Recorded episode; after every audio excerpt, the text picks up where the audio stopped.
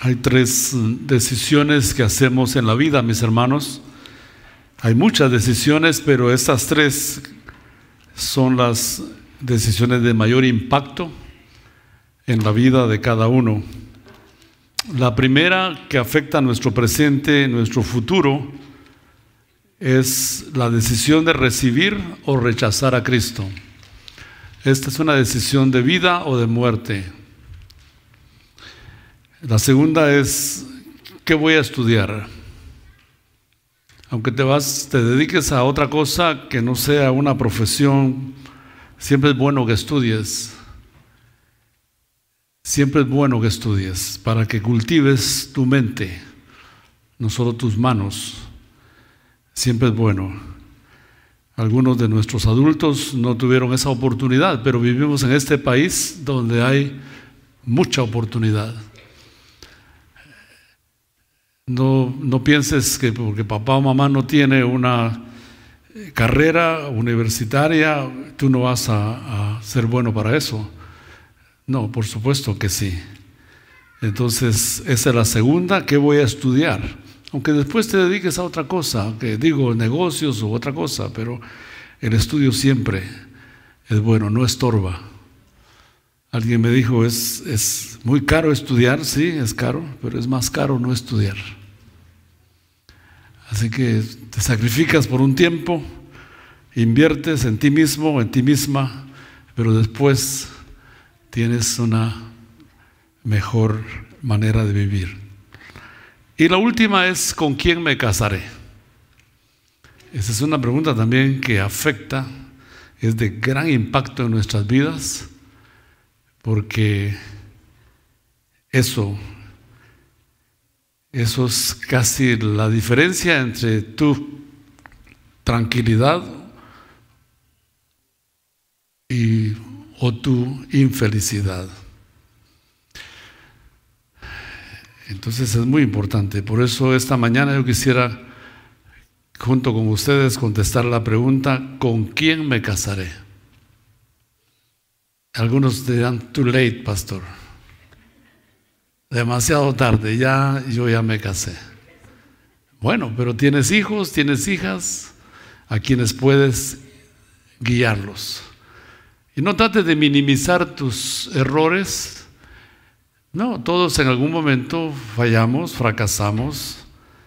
Es mejor admitirlos y que sirvan nuestros errores de adultos como una advertencia a nuestros hijos para que ellos no pasen por el mismo camino.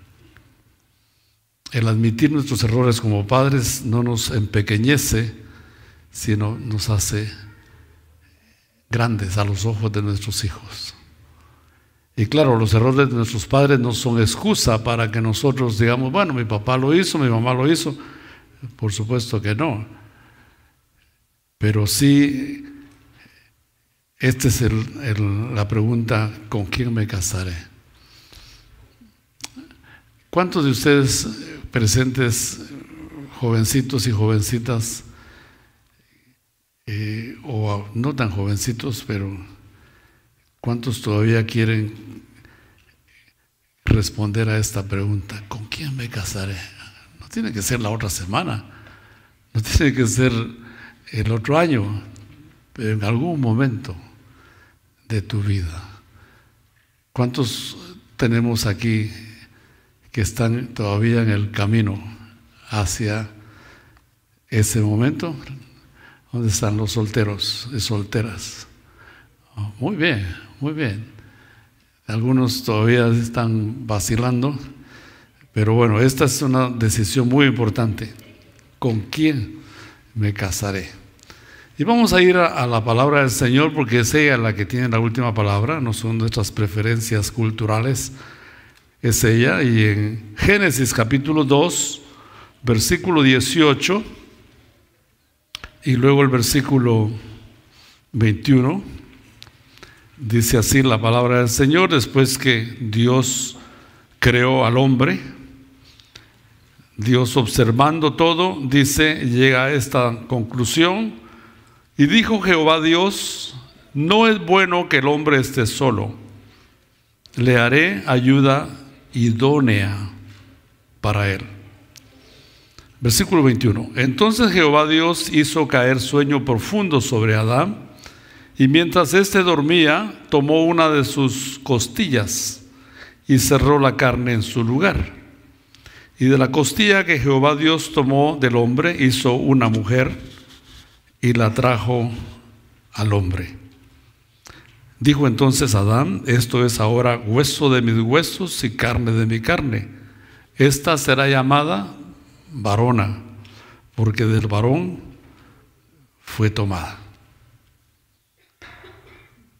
Estos textos, mis hermanos, están súper cargados de enseñanzas tocante al tema del matrimonio.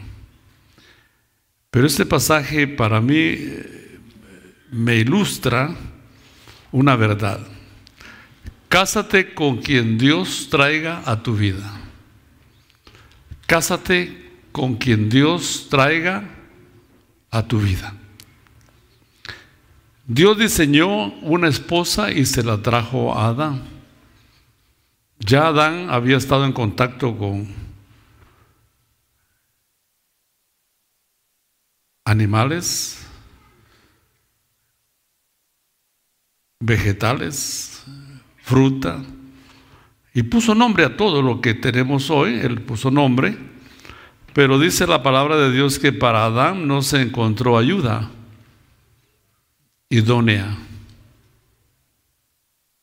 Entonces, Dios diseñó lo que él sabía que Adán necesitaba y se la trajo. Así que cásate con quien Dios traiga a tu vida. Ahora no te quedes esperando y buscando, ¿será esta o será aquella? Parte de lo que puedes hacer, mi, mi hermano soltero o mi hermana soltera, es pedirle al Señor, a tu cónyuge. No importa que no tengas prisa por casarte, no importa, eso no, pero pídesela, pídesela. Había una muchacha que le pedía al Señor un esposo y se lo imaginó ella y fue y compró la talla de camisa y la talla de pantalón que ella quería. Y cuando oraba sacaba la camisa y el pantalón del closet y lo tiraba en la cama y decía, Señor, si un esposo me vas a dar, esta ropa vas a llenar. Ya ella tenía la idea, ¿verdad? De, cómo lo quería. Entonces no hay nada de malo en pedirle al Señor. No hay nada de malo en eso. Pídeselo al Señor. Cásate con quien Dios traiga a tu vida. Hay un mito que anda por ahí, que es un mito, es una falacia, o sea, no es cierto. El mito de la media naranja. ¿Mm? Estoy buscando mi media naranja. Eso es un mito. ¿Por qué? Porque Dios no le trajo a Adán su media naranja. Porque de serlo así, hubiera tenido que partir a Adán por la mitad y entonces aquí está tu, tu otra mitad. Eso es lo lindo del matrimonio, que la esposa es diferente. Eso es lo lindo, esa es la aventura del matrimonio.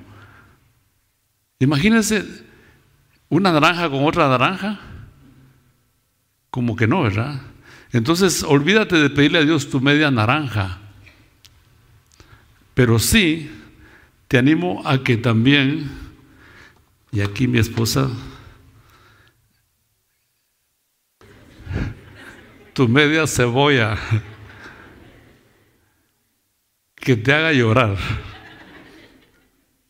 ¿Eh? que te haga sufrir. La cebolla, el que pica cebolla, ya sabe, ¿verdad? Aunque la cebolla también tiene su, toque bonito, porque hay comidas que si no llevan cebolla, así que, pero esto es un mito. No pidas tu media naranja, pídele al Señor la persona apropiada que te va a complementar, que tenga lo que tú no tienes. Esa es la gracia. Es que ya no es como yo, me dijo un hombre ahí en la oficina, en consejería. ¿Quiere alguien como usted? Sí, pues cásese con usted mismo. Imagínense. Y esta cebolla se cayó, pero la voy a recoger. Mi esposa tiene en su celular algo que me mostró esta semana y yo se lo voy a leer.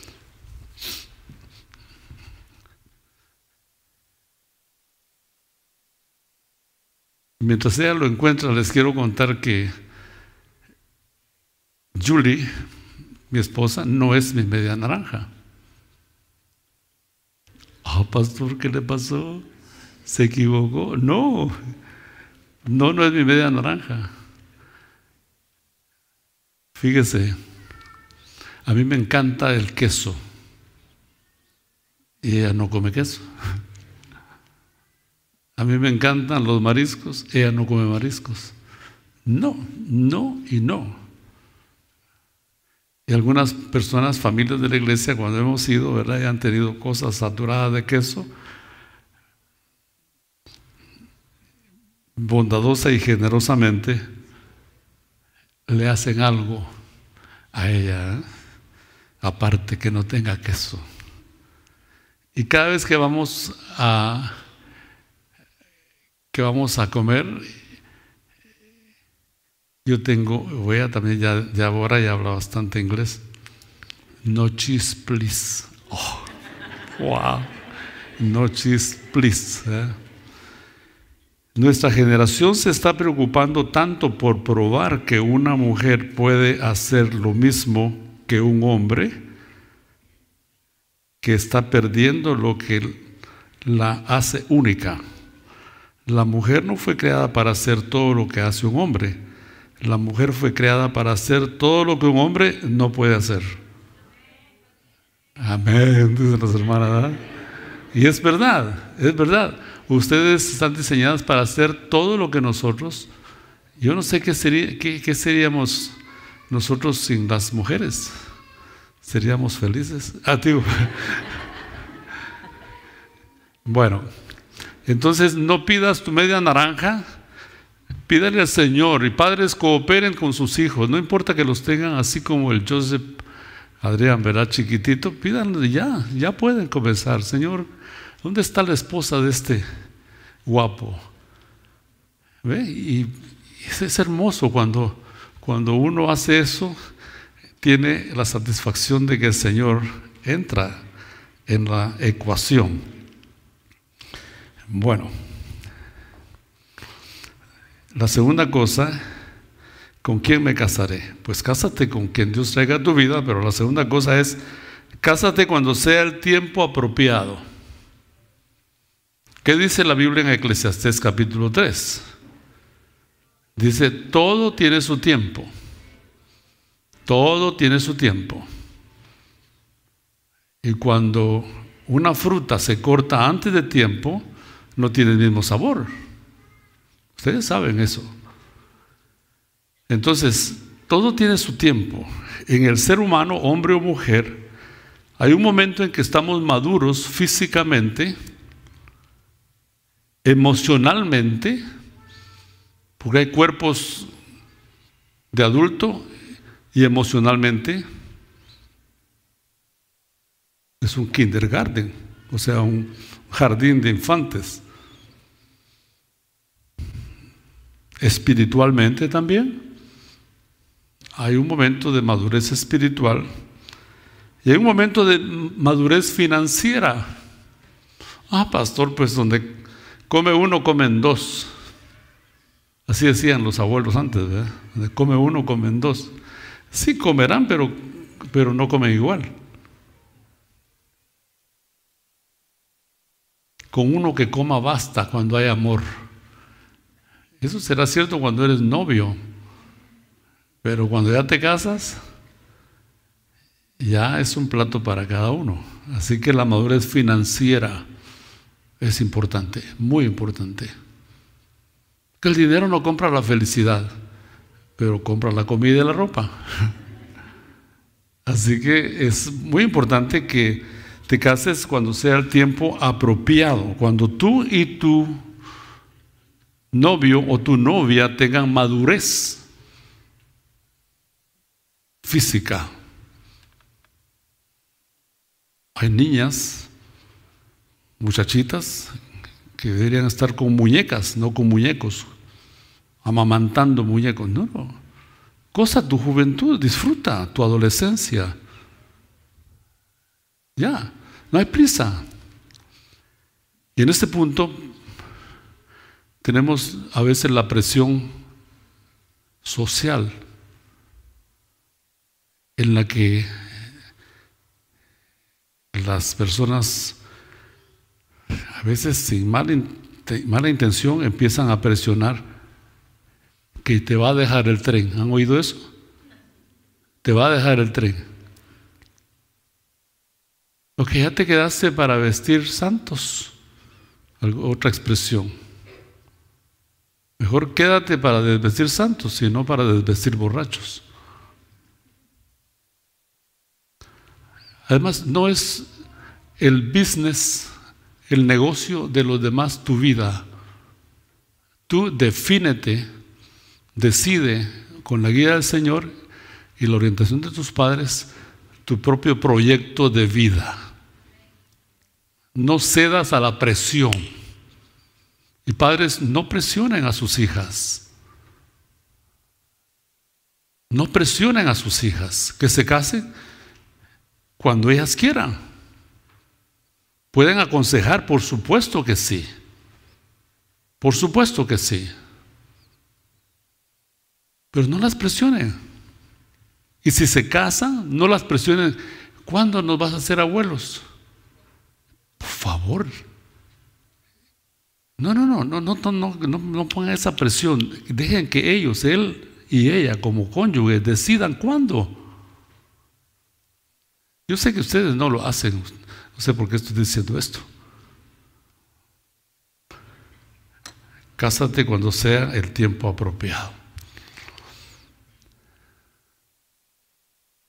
El problema que encuentran algunas muchachas es esa presión que les pone y ceden a esa presión. Imagínate el Mark Anthony se acaba de casar.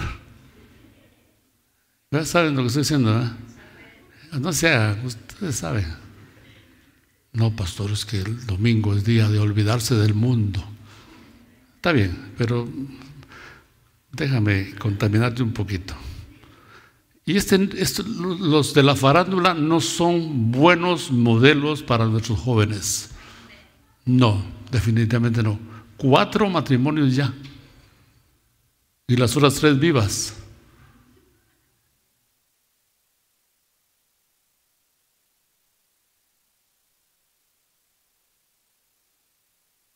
¿Cuándo vas a parar, Mark Anthony? 54 años tiene ahorita. Y ella tiene, Nadia, la esposa nueva, tiene 30. No, 24, le lleva 30 años. Por eso es su merecido eso que le dijeron que, dicen así como, la neta, dice, Romeo y su nieta.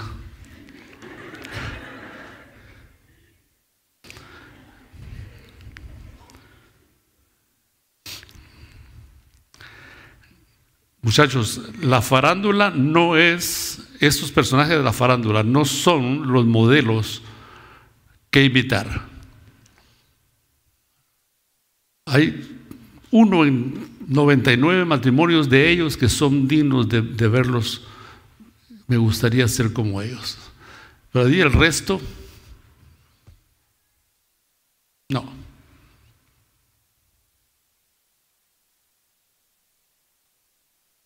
Por eso la, creo que esta cantante Paquita, la del barrio,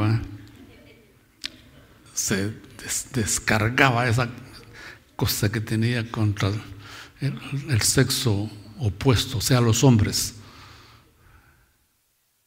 Cuando te casas en el tiempo apropiado,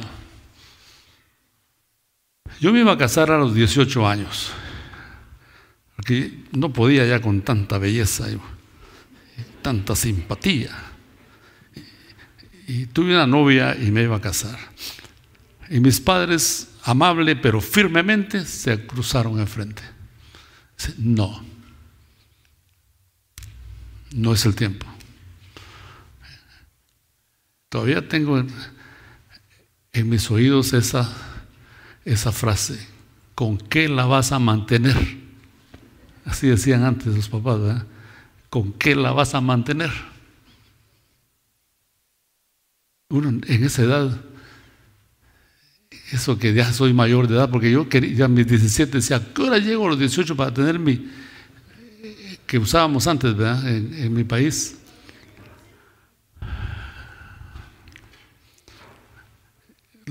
La cédula que me hacía mayor de edad, según le doy gracias a Dios que mis padres fueron suficientemente firmes y me dijeron, no, no te cases. Y cuando insistí me dijeron, te casas pero no cuentes con nosotros para nada. Así, así como lo ve. Destrozaron mis sentimientos. Antes no les importaba a los papás, le decían sus verdades, y una vez. Ahora nos ponemos guante de seda para tocar al, al hijo o a la hija para no herir sus sentimientos. A veces que el papá debe ser suficientemente transparente con su hija y decirle las verdades, aunque sean incómodas. Eso no garantiza que, sigan el consejo, pero es nuestra responsabilidad como padres y como madres instruir, enseñar a nuestros hijos en esos temas. No quedarnos cruzando los dedos, a ver si, a ver cómo le va. Es que anda ahí de loquita con uno que, ay, no, yo, me quedo, me dice una hermana, se le salió la religión con el Jesús en la boca. Saber qué es eso, pero ella, se quedaba cruzando los dedos en vez de sentarla ahí y decirle esto y esto y esto. Muchachos, déjenme decirle algo. Los padres en el 99% de las veces que te dicen algo sobre tú, tienen razón, sobre tu futuro. Por eso Dios los dejó y los equipó para que tengan esa percepción del futuro. Hay errores, pero en el 99% de las veces están en lo correcto. Obedécelos.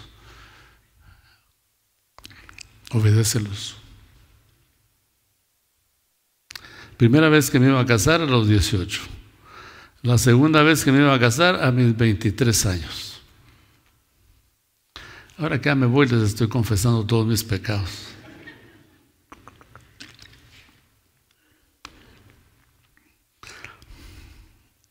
Una novia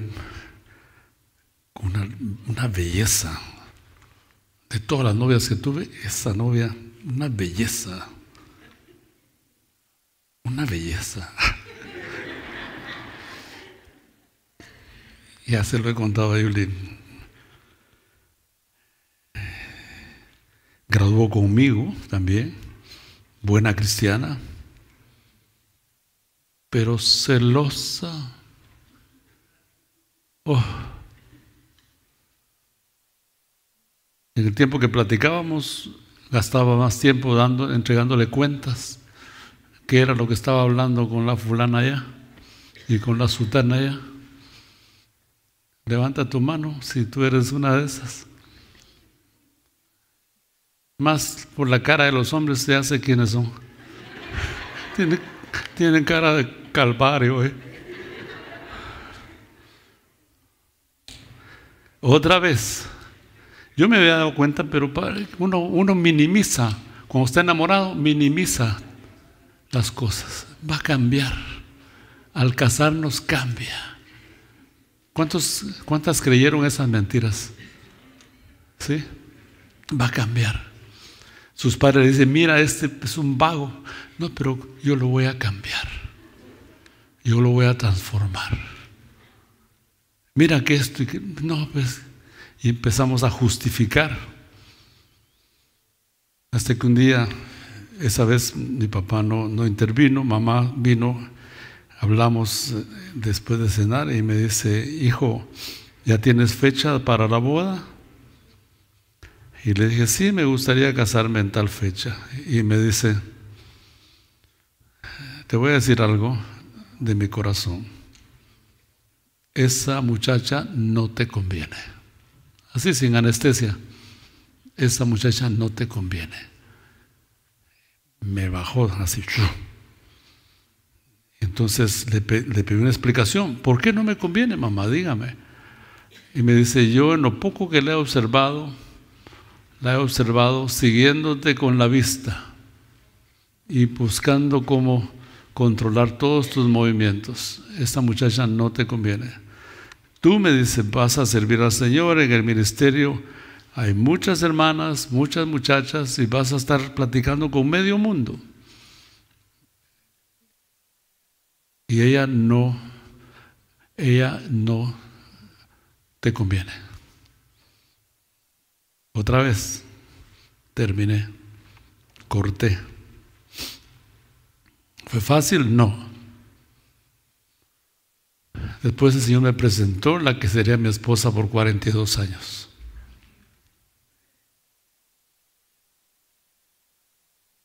Dos veces me he casado. Esta es la última.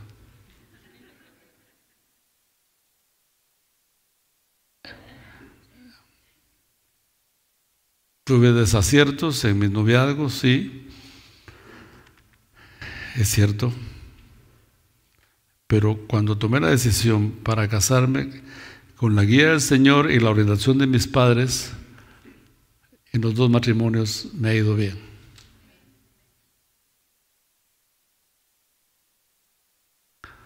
Entonces, cásate muchacho, cásate muchacha cuando sea el tiempo apropiado para ti.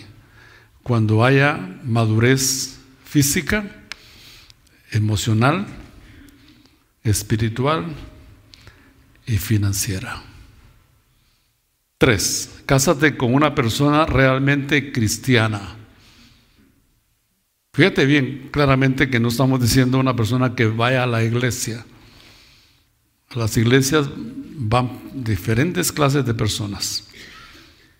Estamos hablando de una persona auténticamente cristiana. Dice la palabra del Señor, no os unáis en yugo desigual con los incrédulos. El argumento aquí en este versículo de 2 Corintios 6, 14, el argumento es, ¿qué compañerismo tiene la justicia con la injusticia? ¿Qué comunión hay entre la luz y tinieblas? Luz y tinieblas son antagónicos. No hay términos medios, luz o tinieblas. Y Dios en su palabra dice que una persona que no tiene a Cristo es una persona que está en tinieblas. Entonces le dice, no se junten en yugo desigual. La palabra yugo es ese instrumento de madera que le ponen encima del cuello a los animales para unirlos. Tienen que ir donde va uno, van los otros. Ahí van unidos por el yugo. Ese es el, el matrimonio.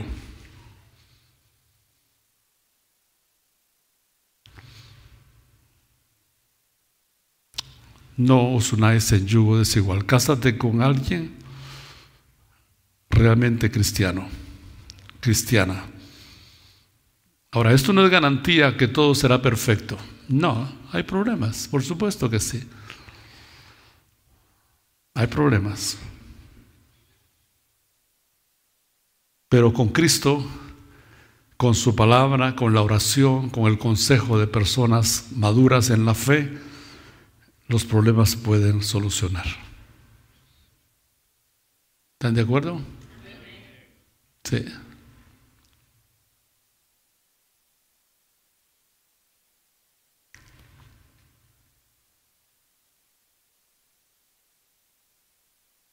En jueces 14 tenemos el caso de Sansón. ¿Cuántos han, oído de Sansón? Sí, Sansón. Ok. Sansón. Jueces 14 nos habla de que él fue a una población de los filisteos que eran los enemigos del pueblo de Israel, jueces 14. Descendió Sansón a Timnat, esa era una población, y vio en Timnat a una mujer de las hijas de los filisteos. Y subió y se lo dijo a su padre y a su madre diciendo, yo he visto en Timnat una mujer de las hijas de los filisteos. Les pido que me la tomen por mujer. Y su padre y su madre le dijeron, no hay mujer entre las hijas de, los, de tus hermanos, ni en todo nuestro pueblo, para que vayas a tomar mujer de los filisteos.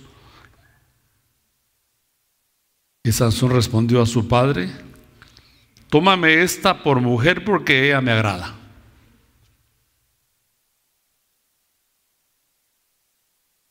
¿Les parece familiar esta declaración? Hay muchachas que cuando sus padres hacen una observación tocante a su novio, les dicen, cuando yo te pida un consejo, me lo das.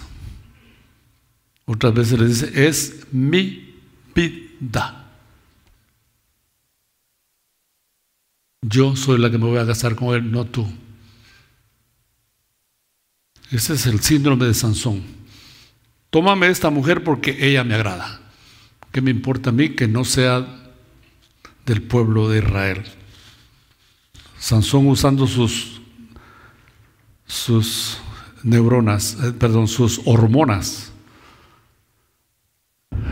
no sus hormonas, no sus neuronas.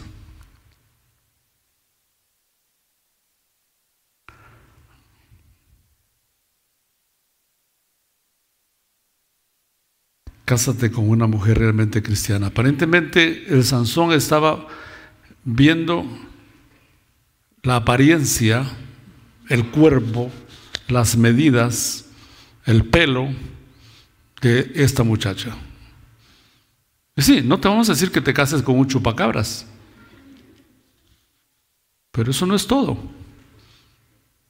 La bonita cara no es suficiente. Sansón, tómame esta por mujer porque esta me agrada. Usando sus hormonas, no sus neuronas. Y ustedes saben lo que pasó con Sansón, cómo terminó. Sansón terminó muriendo.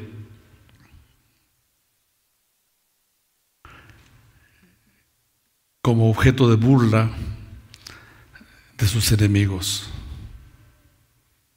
Cuidado con esto. Cásate con un muchacho que te lleve al altar, no a la cama. De esos hay muchos.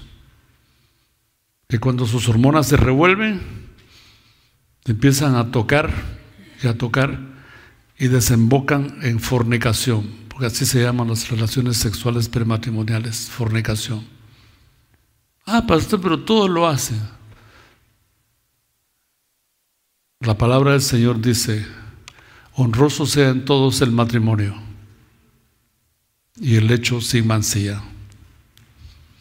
Y a los fornicarios y adúlteros los juzgará Dios. Una muchacha vino para pedir consejo. ¿Qué hago con mi novio? Parece pulpo. ¿Conocen los pulpos? Que tiene muchas... Cuando está conmigo toca por donde quiera. Le dije, no, mi pregunta es, ¿qué haces tú? El novio llega hasta donde tú se lo permitas. Tenía una amiga que cuando la vi me dijo, le dije, ¿qué pasó con tu novio? Terminamos, me dijo. Y chute que es uno preguntando lo que no tiene que preguntar. ¿Y por qué? Típico de los chapines, ¿y por qué? No, pues solo yo soy el, el problema, ustedes no. Ustedes no hacen esas preguntas. Fíjate, me dijo que la primera vez que me quiso tocar bajo la ropa, disculpen que sea tan gráfico, pero las cosas tienen que hablarse como son. Le saqué la mano y sin soltársela le dije, me gustan tus manos, pero no en mi cuerpo. Y dijo, jamás volvió. ¿Qué andaba buscando? Si quieres carne, ve a la carnicería. Las muchachas se respetan, joven. Respétalas. No son para andarlas manoseando ni tocando. Son, si son cristianas, son templo del Espíritu Santo y tienes que respetarlas. Y cuando tú respetas a tu novia, estás sembrando semillas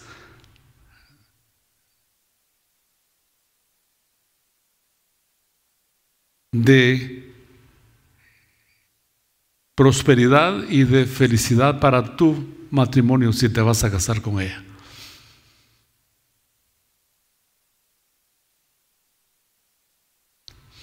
Novios, presentes y futuros, dediquen un tiempo para orar juntos como pareja. Oren al Señor, oren al Señor, oren al Señor, oren al Señor. En los meses que fuimos novios con Julie, orábamos, hacíamos nuestro devocional por Zoom, ¿verdad? ¿Cómo se llama esa videollamada? Sí, lo tengo que aclarar porque algunos son mal pensados. Hacíamos nuestro devocional. ¿Qué peligros iban a haber ella a miles de kilómetros de distancia y yo hasta aquí? Pero la idea era cultivar nuestro espíritu, nuestra vida espiritual delante del Señor y recibir del Señor su guía y su bendición, como el Señor lo hizo. Así que toma un tiempo para orar con, en tu noviazgo, toma un tiempo para orar. Y sé firme muchacha con tu muchacho, sé firme con él.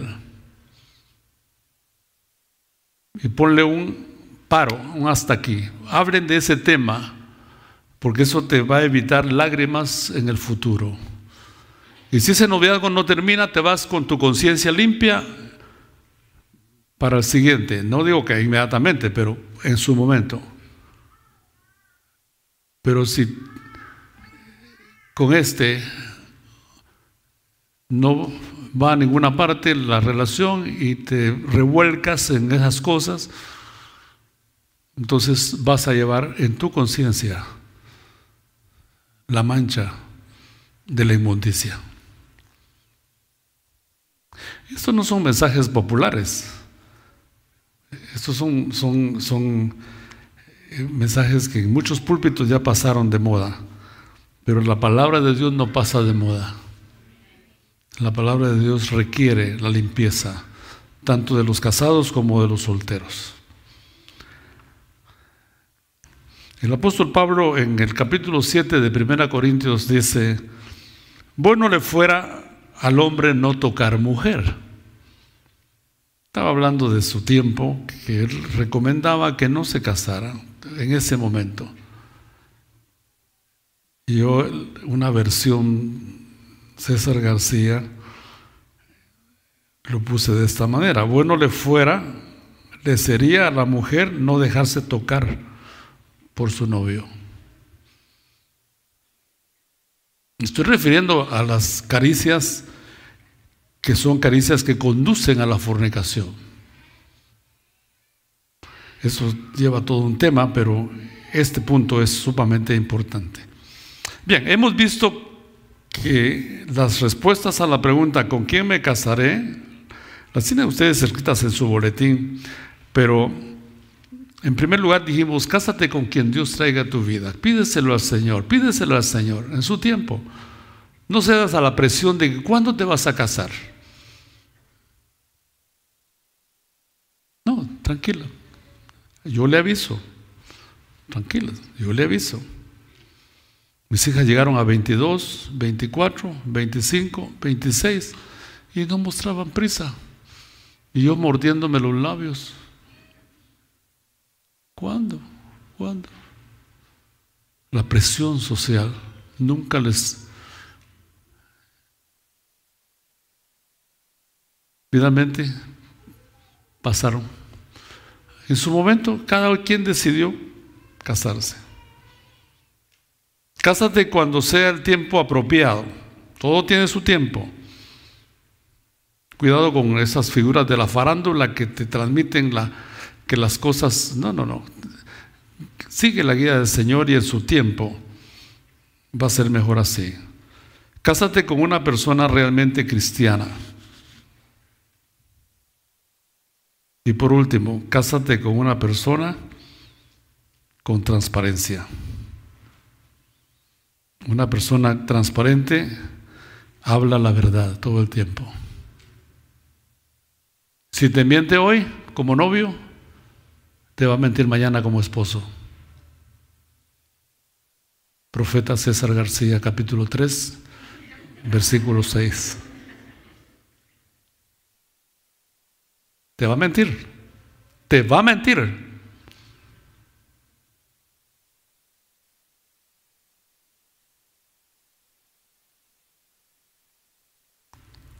Una de mis maestrías tuvo que ver con psicología y parte de eso es estudiar la conducta humana. Obviamente a partir de mi propia experiencia. Por eso a veces soy tan inclemente conmigo mismo, porque sé lo que puede ser capaz un ser humano si no fuera por la gracia de Dios. Una persona transparente,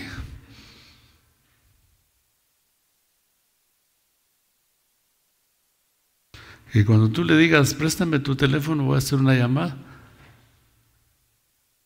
que te lo dé con confianza. ¿Cuál es el código? Que te lo dé con confianza. No, que, no, que me, es que, es que se me, no sé por qué se me olvidó el código, fíjate. Ahí hay gato encerrado. Ahí hay gato encerrado. No sé por qué, yo tengo, tengo un presentimiento que, que este mensaje está llegando a alertar a algunas personas en relación a este tema.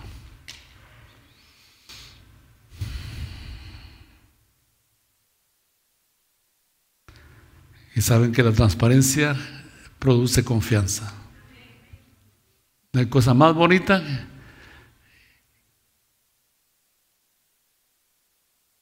que cuando seas esposo le confíes plenamente a esa persona. Uf, tan lindo. Y no comenzar con el interrogatorio puro FBI, ¿verdad? ¿De dónde? ¿Y qué pasó? ¿Y cuántos minutos fueron de.? Siembra transparencia y cosecharás confianza.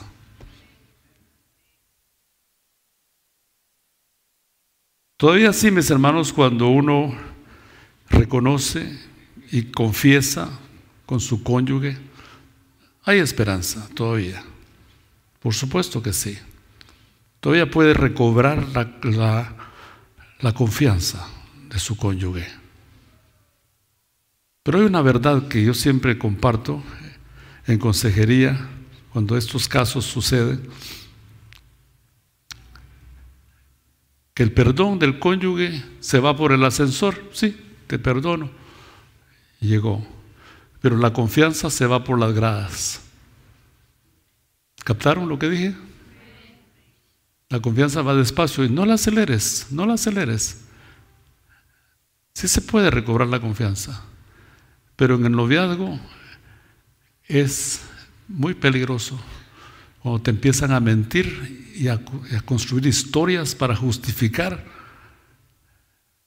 Por eso el noviazgo, y este no es el tema de noviazgo, más adelante voy a traer otro, pero en el noviazgo es para conocerte, es para conocer. Pero el conocimiento va más de aquí, mire, del cuello para arriba. Conocer qué piensa, cuáles son las creencias de tu, de tu novio, de tu novia, cuáles son sus valores, cuáles son la visión de su futuro. ¿Qué piensa de aquí a cinco, diez años? ¿Qué piensa? Si cuando tú le preguntas, ¿Dónde suponemos estar nosotros en cinco años? Y si levanta los hombros, escápate, escápate, ese tipo no, no tiene futuro.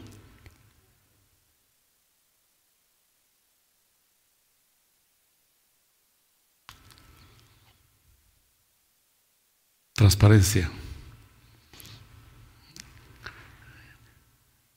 Transparencia es una virtud que debemos cultivar casados y solteros. Voy a pedir que todos los jovencitos o jovencitas, que aunque no tengan en, mente eh, casarse en un año o cinco años, en su momento, aquellos que quieran venir aquí conmigo, yo quiero orar por ellos, por ti. Nunca es demasiado temprano para orar por tu cónyuge sea él o sea ella. Jovencitos que, jovencitas, vengan aquí, vamos a formar un círculo y vamos a orar al Señor para que el Señor tome esta vida tuya.